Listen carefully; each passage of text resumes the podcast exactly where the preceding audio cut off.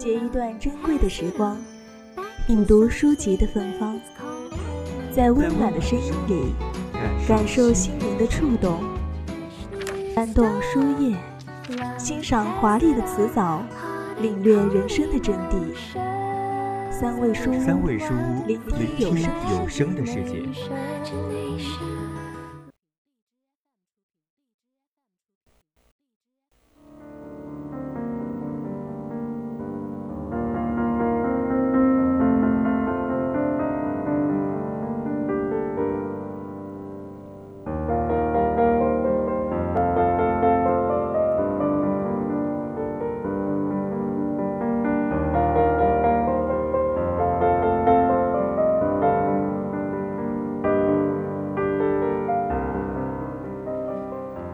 他在《文城》里剖析了一个人、一群人、一个时代的哀动。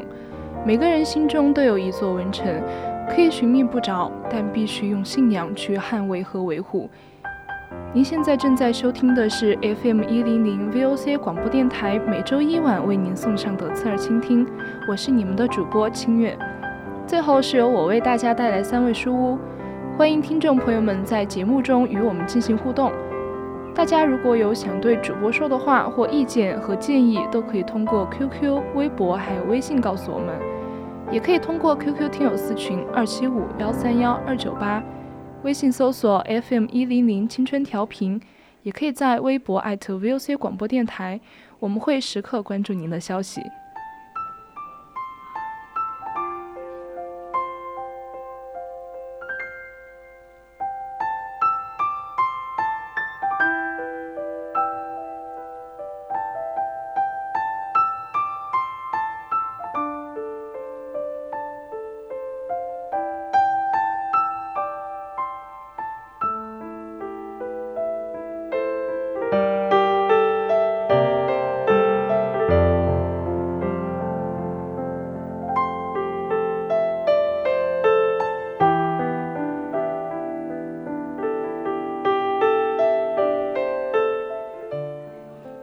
李壮评论文成说：“如果说活着是关于残酷的生存，文成则确实试图去讲述温暖的死去。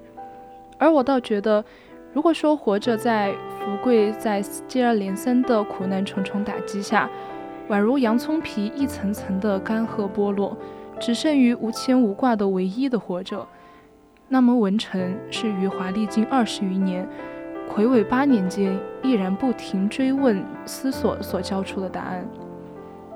除了活着，到底还有其他吗？也许就是文城里面那死去后的温暖吧。文城中，余华依旧快意于灾难的淋漓，各种天灾人祸如下雨磅礴骤至，劈头盖脸的砸向读者。所以读余华小说，很有种对《水浒》中暴力美学光阳之感。他似乎对人的苦难情有独钟，总将个体命运置于庞大的历史对峙中。林祥福在天灾龙卷风中出现，又在悍匪凶残杀害中结束。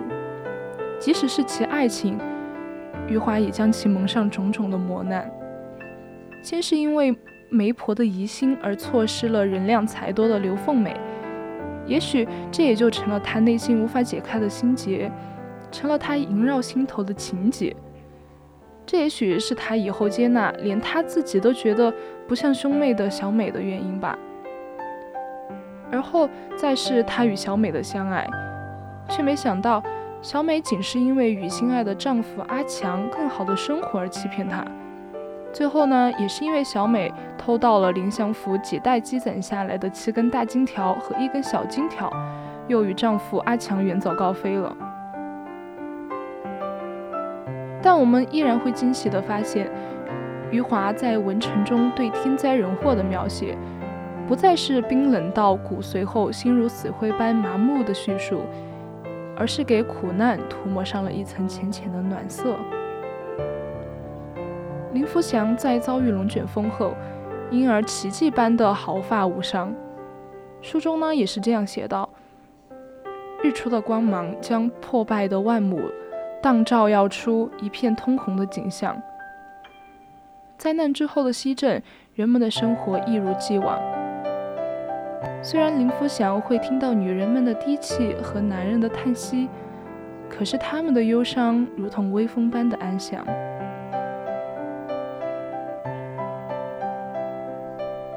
在西镇这个舞台上，林福祥典当了家产，怀抱了婴儿，千里寻妻，可谓情深似海。在陈永良一家与他相见如故，收留了林福祥之后，两人灾后重建家园，乃至齐心协力发家致富。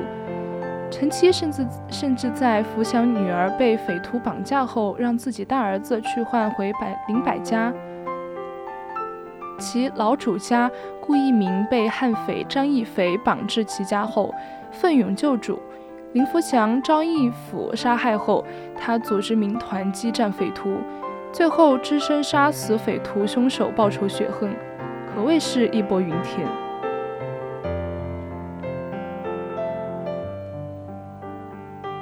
就连边边角角的龙套也闪耀着人性的光辉。林福祥佃户大一文，林福祥垫付田大一闻知少爷消消息，就在千里迢迢走烂了四双草鞋来见林福祥。并将两年多的收成一分不少的交给林福祥。故事最后，田大五兄弟接信后一起来接林福祥回家的时候，田大甚至病死在了途中。其余兄弟呢，拉着田大的尸身来千里迎回林福祥的遗体。可能这就是忠义无双吧。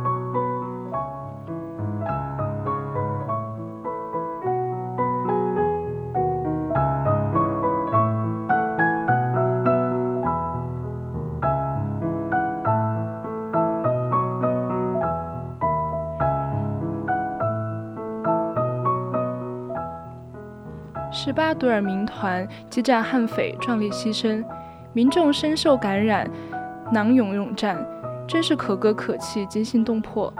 土匪和尚人性泯灭，其母更是仁慈善良。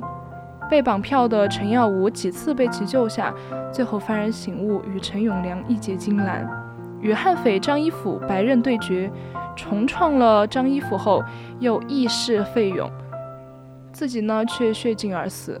真是人勇盖世，气冲霄汉，连北洋溃兵都一改飞如书，兵如壁的作风。在西镇人好吃好喝，包下镇上所有所有女人供其排队的欢乐之后呢，秋毫无犯，甚至把一个私自奸淫女子的连长也当众枪决了，以示警戒。连副官向林百家求婚都温文尔雅。好一个人间芳菲似艳阳天啊！西镇似乎成了一个戏台，台上红脸的关公、黑脸的张飞、白脸的曹操，上演了一出忠与奸、恩与仇、勇与怯、仁义与暴虐的大戏。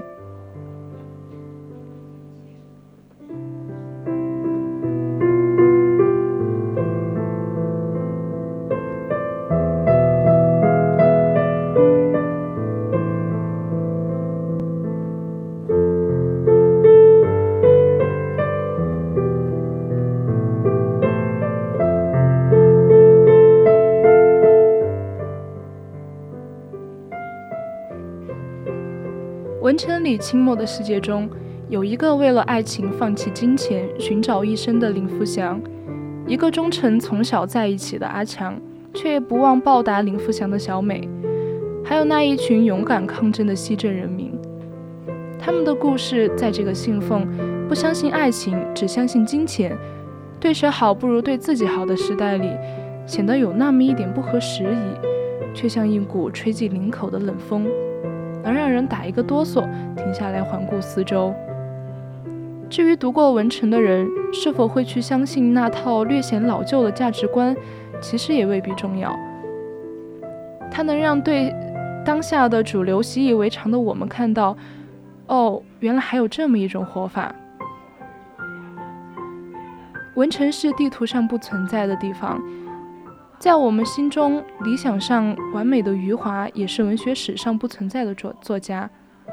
我们路过这一座他的城。于黄昏中向他讨碗好酒，沉醉一宿后，再和他挥手作别，仅此便足够了。那么今天的三味书屋到这里就结束了。我是主播清月，我们下期同一时间再见。